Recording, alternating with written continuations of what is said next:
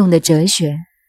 是故，君子居则观其象而玩其辞，动则观其变而玩其真。懂了《易经》后，观其象，不是观象来研究《易经》。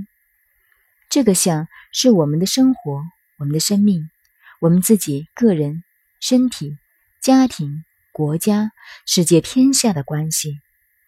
这一大现象就是一本《易经》。随着八卦的法则在变，平常处在这个大环境中，观其象，对这大现象的变动的前因后果都知道了。再看文王周易中研究的内容，但并不是说文王怎么说我们都相信，而是要玩其辞，通过他的思想创出自己的思想。于是姓王的也著了一本《黄易》。姓李的也著了一本《李易》。人生一定要动的，动则观其变而观其真。我们自己有时候动了，要观察动所发生的变化的现象，而玩其真。事实上，占卜四是三件事。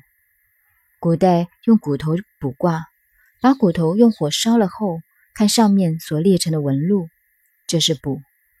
各种卜的方法很多，占是用数理来推定结果，四是周易以后的卜卦方法，用四草的一定数字来卜。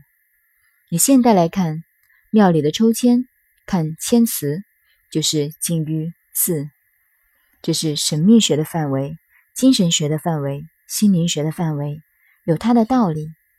如历史上风角之术演变为梅花艺术。